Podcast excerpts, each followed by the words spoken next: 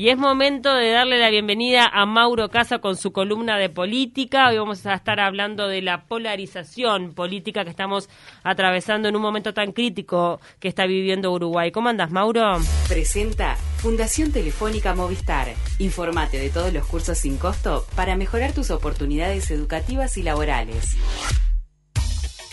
Bienvenido, Mauro Casa. Muchas gracias, ¿cómo están ustedes? Muy bien, ¿y vos? Bien, todo bien.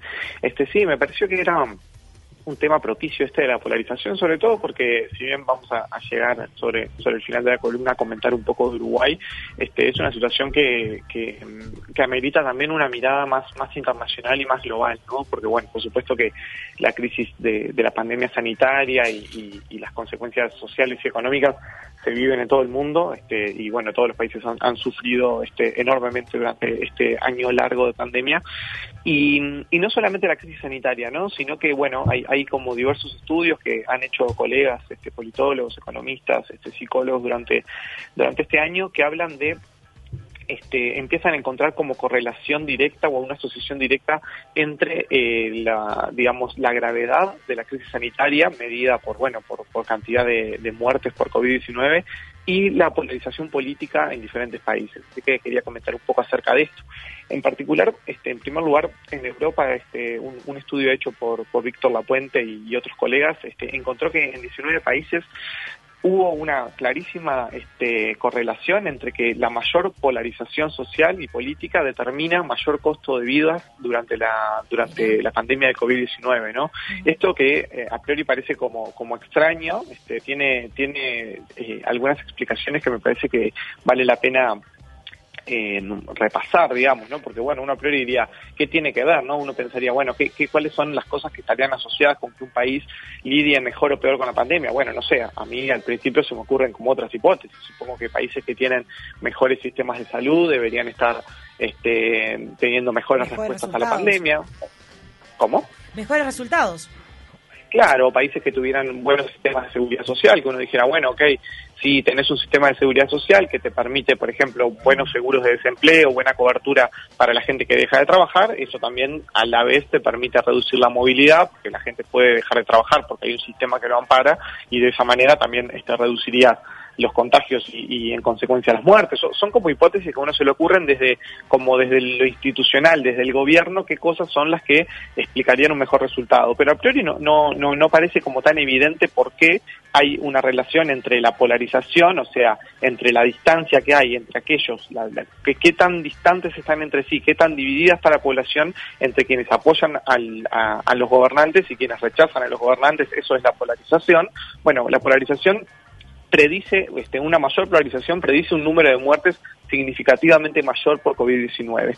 ¿Y por qué? Bueno, este, acá los, los, los, autores encuentran diferentes razones, ¿no? Por un lado, porque dice que eh, en contextos donde hay una alta polarización, una, una distancia grande entre quienes apoyan y rechazan al gobierno, es más difícil para las autoridades construir consenso en torno a las medidas, ¿no? Es más difícil lograr que la mayor parte de la población este, esté de acuerdo y acate las medidas. ¿Por qué? Porque la población eh, cuando llegan este, las, decisiones del gobierno, pasan por el filtro de, esta polarización, digamos, ¿no? La gente no, las recibe directamente, sino que las filtra por si está a favor o en contra del gobierno. ¿No habría que discernir la aceptación de los gobernantes y la aceptación de los gobernantes en cuanto están gestionando la pandemia? Porque eh, la, aprobación que ha tenido el presidente del Uruguay, por ejemplo, en cuanto a cómo él ha manejado la pandemia, las medidas que se ha implementado por parte del Poder Ejecutivo, es un porcentaje alto. Yo no sé, yo no sé si es lo que la gente piensa de Luis Lacalle Pou, creo que sí es lo que piensa de cómo él y su gobierno, su gabinete, han trabajado y han este nada, diseñado políticas sociales y económicas para todo el Uruguay. Lo que, lo que estos estudios encuentran es que en el corto plazo, digamos, cuando recién comienza una crisis de esta magnitud y sucede parecido cuando un país entra en un conflicto, en una guerra o lo que sea, el primer efecto siempre es que la población eh, tiende como a aumentar el apoyo este, al, al, gobierno, ¿no? Un primer efecto es como decir, bueno, eh, los norteamericanos le llaman rally around the flag, como que todos nos ponemos alrededor de la bandera, digamos, ¿no? Como que ese, ese símbolo de, bueno, ¿no? Es como un momento de unión nacional, un momento de enfrentar una amenaza, se, se, empieza a utilizar mucho la metáfora bélica, ¿no? Este, como que estamos en guerra contra un enemigo y tenemos que estar unidos, bla, bla. Entonces, eso, eso sucede en todos los países, que, que en un primer, como en un primer momento de cualquier crisis, y, y en la pandemia del COVID sucedió igual, este, lo, lo, los las sociedades tienden como a, aumentar su apoyo a las autoridades. Claro, pero con el paso del tiempo... No sé en todos lados tampoco, Con el paso del tiempo, exactamente, con el paso del tiempo eso tiende a disminuir y empieza a aflorar como esta, esta relación entre, digamos, el, el apoyo, eh, digamos, el, el, acatar o no las medidas sanitarias o estar más o menos de acuerdo con las medidas sanitarias no pasa por una evaluación más este, racional, digamos, de la, de la población, sino que empieza a estar muy teñido por este eh, por esto de, la polarización, por cuánto está dividida la sociedad en torno a, al apoyo a un gobierno, ¿no? Por ejemplo, esto de la polarización, cuanto más polarización ocurre, también este, sucede que para los gobiernos este, es, es más probable que se priorice la demanda de distintos grupos de presión, ¿no? Está como esta cuestión, hay como una, hay, hay un, hay un difícil equilibrio entre tomar medidas que estén basadas en, como en, en, la ciencia, en la evidencia o en, el criterio de expertos, o tomar medidas que sean más populares, digamos, para la población, o tomar medidas que sean más, este, digamos, que respondan a la demanda de ciertos grupos de presión. Acá hay un tema que es, que, es bien difícil, que es decir, los gobiernos en general van eh, como pendulando entre estas distintas opciones, ¿no? Por un lado está aquello que, de lo que hay evidencia, de lo que la ciencia te dice, che, es por acá o esto es una buena, este, por, por este lado podés conseguir un mejor resultado, pero después está aquello que la población está dispuesta a tolerar o no y los gobiernos lo tienen que tener siempre muy presente y, eso los puede llevar a tomar medidas más más bien demagógicas, digamos, que sean como que, bueno, lo, que la gente quiere, este, más allá de si es bueno o malo, y luego este, lo que son los grupos de presión, los grupos de interés. Cada gobierno suele tener más o menos afinidad con ciertos grupos, por lo tanto las medidas que toma este, en general están muy teñidas de a quién afecta, ¿no? Hay, para algunos países es muy difícil afectar a ciertos sectores económicos y, otros a otros sí, para algunos gobiernos es muy difícil este, echarse en contra a ciertos a ciertos grupos de presión, entonces todo eso como que forma parte, digamos, de la reacción que, que tienen los gobiernos frente a la pandemia y todo esto que tiene que ver con con digamos con cuestiones bien políticas, este es es esa explicación también de cómo los gobiernos han respondido y cómo han sido los resultados de la, de la crisis sanitaria en los diferentes países, ¿no? Claro. Por ejemplo, este, eh, sí. decime. No, no, no, eh, un, poco este, siguiendo tu, tu discurso, eh, pensaba que también, este, como comentábamos al, comienzo, hay países donde la brecha está aún más marcada que otros. Eso también es clarísimo. Por ejemplo, si nos vamos a Argentina, sí, claro. creo que desde el vamos ya hubo dos bandos fuertes. Sí, sí. Vamos, vamos a, hablar de algunos ejemplos, me parece que está bueno. Por ejemplo, eh, a ver, las, las medidas sanitarias como más simples, que uno diría, bueno, son como las más, las que no tienen nada ideológico, ¿no? A priori uno diría, bueno, ¿qué tiene de ideológico usar o no usar tapabocas? ¿O qué tiene de ideológico lavarse o no lavarse las manos? Este, son como cuestiones bastante como medidas sanitarias como muy obvias, este, pero en, en algunos países se han hecho estudios que demuestran que esto se ha politizado y partidizado de una manera tremenda. Por ejemplo, en Estados Unidos y en Brasil, ¿no? En Estados Unidos, este, la, durante el, el, último año del mandato de Trump, eh, el 2020, que fue el año más fuerte de la pandemia en este país, toda la actitud que, que, mostró el presidente Trump eh, en contra del uso de las mascarillas determinaba su uso en Estados Unidos, digamos. Los, seguidores de Trump eran mucho menos proclives a usar mascarilla o a respetar el distanciamiento social que los votantes demócratas, este, y lo mismo sucedió en, en Brasil con Bolsonaro, ¿no? Los partidarios del presidente eran mucho menos proclives a usar mascarilla y, a, llevar adelante este distanciamiento social y medidas sanitarias básicas. Entonces, esto nos habla de que el, el, partidismo, digamos, el nivel de identificación de una persona con un partido o con un político, determinó mucho este, la respuesta de ese individuo a la pandemia.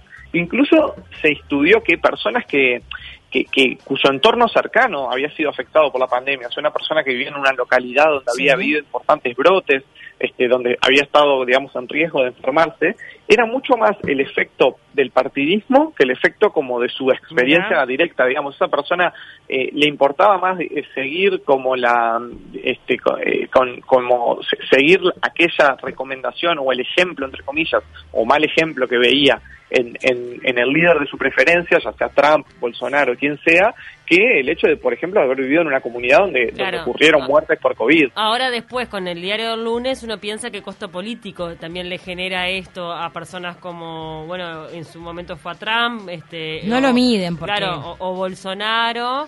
Eh, cuando la situación se le fue absolutamente de las manos y estuvieron con números en rojo durante muchísimo tiempo. O sea, un montón de gente murió. O sea, después a lo que voy es que tanto de Brasil fue fue al, principio claro, al principio es ah sí, bueno, eh, Bolsonaro dice no, no pasa nada, no pasa nada, pero después cuando se empieza a morir todo el mundo, ¿qué onda? ¿Viste?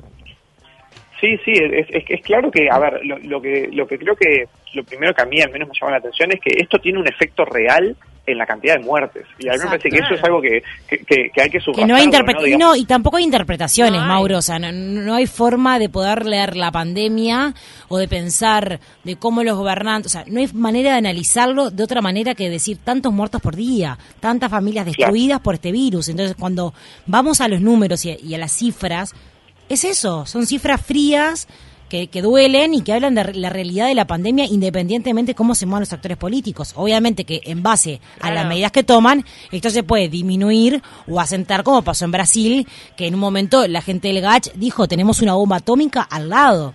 Era bravísimo realmente. Y lo sigue siendo. Sí. Sí, esto, esto me parece que es, que es fundamental. Y también cuando uno empieza como a hablar de este tema de bueno, que hay que cuidar el clima político, el clima de diálogo entre los actores, este, de que hay que buscar este, como consensos en estos temas, que hay que buscar espacios de diálogo.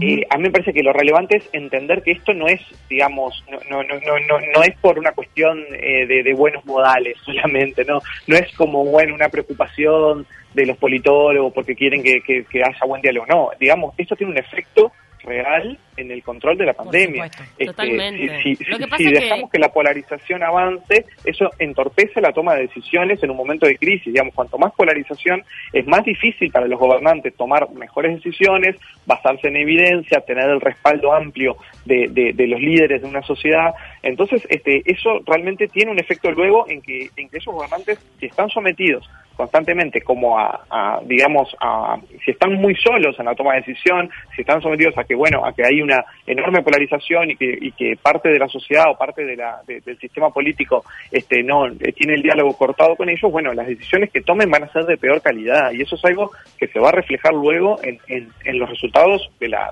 sanitarios y en, y en un coste en vidas humanas. Y si nos, me parece que es el argumento más relevante. Y si nos centramos en Uruguay, bueno, bien lo dijiste, en, en, un principio, en la pandemia, se destacó no solamente a nivel nacional, sino a nivel internacional la unión que había de todos los partidos, de todos los dirigentes en este, eh, atacar esta pandemia, pero la cosa ya está cambiando, o sea, la polarización está cada vez más fuerte. Sí, a ver, por un lado, decir que, a ver, cierto grado de polarización en torno a cualquier tema este, no es necesariamente malo, ¿no? Eso es algo que hay que aclarar. Digamos, la polarización, si se quiere, pensando en términos de distancia, distancia entre los partidos, distancia entre los líderes políticos, es algo que a priori es positivo en la democracia porque, bueno, permite diferenciar eh, a, las propuestas, permite diferenciar los programas, es algo que es saludable para la competencia, digamos, ¿no? Es bueno que haya una oferta diversa, tampoco es bueno cuando, cuando en un sistema político todos los actores son muy parecidos entre sí, eso es negativo porque, bueno, no, no, no existe la, verdadera opción de derrotar o de, o de cambiar este, a los elencos gobernantes, ¿no? Ahora, cuando la polarización empieza a traspasar ciertos límites, donde más allá de la diferencia ideológica hay un problema como de realmente de tribalismo, donde, donde empieza a haber como una cuestión tribal, donde las personas se responden solamente mm, más que racionalmente, sino por, por lo que, por con quién se identifican, eso es un problema, ¿no? En Uruguay, este Factum estudió este, este tema hace, hace muy poquito, sacó un estudio donde a mí me sorprendió bastante, donde dice que el 64% de las personas encuestadas creen que la sociedad uruguaya está más dividida hoy que este al comienzo de la emergencia sanitaria, ¿no? Eso eso me pareció una, una cifra muy importante, digamos, uno diría que yo pensaba que a priori, o sea, pensaba lo contrario, que la gente ah. vería como bueno, como que estamos en un momento ¿Cómo cómo? Que yo tengo esa misma percepción, que estamos más divididos ahora. Claro, exactamente. Yo, yo, creería que, que, que, la percepción general iba a ser que estábamos más unidos ahora que, que, hace un año atrás o dos años atrás, que, estamos en el momento electoral, justamente. Pero bueno, ahora no, la percepción de la gran mayoría es que estamos más divididos ahora que al comienzo de la pandemia.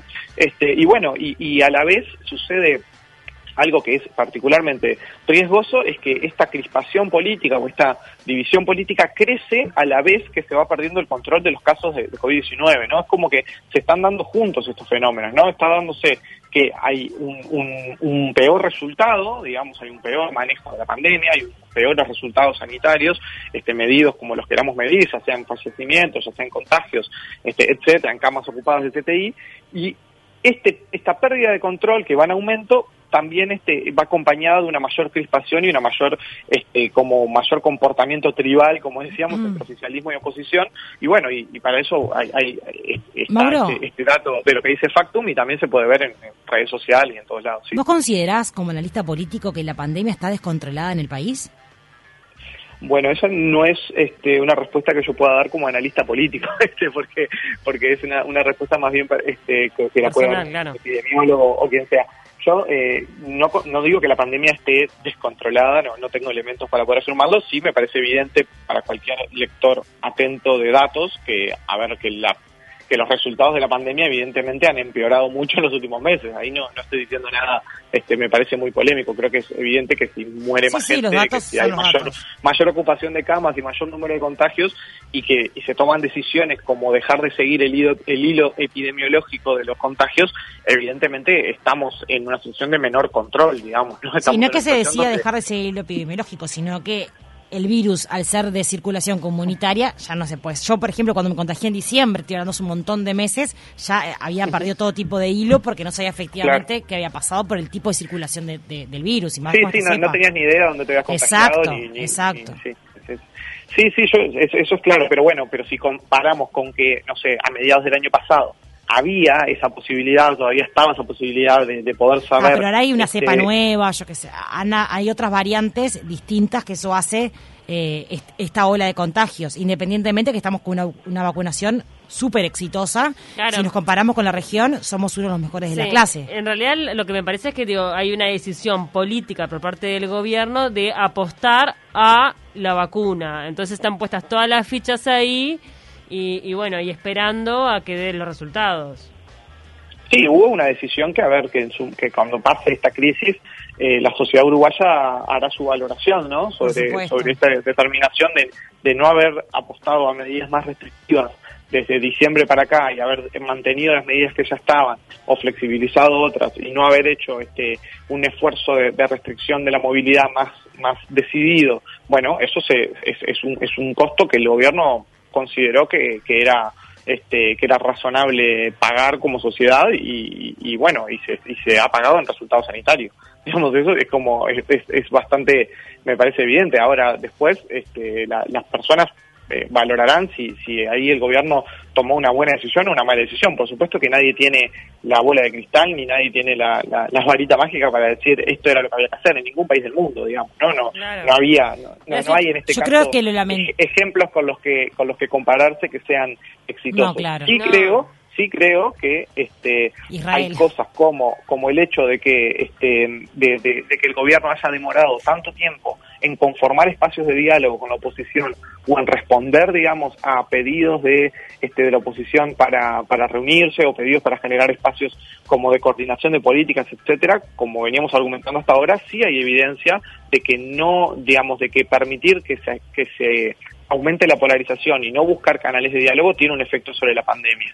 En ese sentido, la, conformación de, las últimas semanas de, una comisión especial de, seguimiento del COVID-19 en el Senado, que fue una iniciativa del Frente Amplio, que bueno, que, tuvo muchas idas y vueltas, pero que finalmente, este, tras muchas semanas, este, eh, el oficialismo decidió aceptar conformar esa comisión, me parece que eso es una buena noticia, ¿no? Es extender un puente nuevamente entre el Poder Ejecutivo y el Parlamento, en particular con los partidos de, oposición y bueno, y es buscar ahí este, una forma, un mecanismo para justamente evitar el aumento de la polarización que como decíamos tiene un resultado, una mayor polarización tiene un resultado negativo en el control de la, de la pandemia. Entonces creo que ahí tenemos una, una buena noticia que costó mucho, ¿no? Costó mucho este, para el gobierno este, aceptarlo.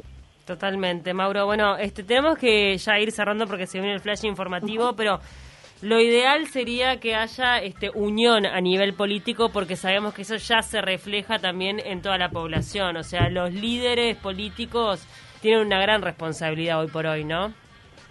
Sí, por supuesto. Lo cual, ojo, no, no quiere decir, como en un momento puntualicé, no, no quiere decir que eso tenga que, este, que- cortar el debate, el Exacto, debate político. no, no quiere decir que esté, esté de acuerdo con todo, está clarísimo. No, y, sino y- la manera. y tampoco que- quiere decir que haya que silenciar voces que, que de repente puedan ser críticas frente a ciertas medidas, porque también está ese riesgo, ¿no? También está ese riesgo como de caer en como en una cosa de en una unanimidad forzosa que no es este que no refleja lo, lo, lo- lo que ocurre en la sociedad y que tampoco sería positivo, ¿no? Caer en una Obvio. cosa como de poner ponerle un bozal, ponerle un tapabocas a todo el mundo y decirle, bueno, no, este, esto es lo que hay que hacer porque es lo que manda el gobierno, son las medidas. Digo, obviamente estamos en una democracia, hay, hay, hay la de democracia es un, eh, es un coro y hay voces discordantes, digamos, y eso está bien, este, pero sí entender que, este, que, que el debate político y la discusión que es sana hay que mantenerla en ciertos canales para que, para que no lleve a un desborde de polarización que a la larga termine, terminemos pagándolo con peores resultados sanitarios.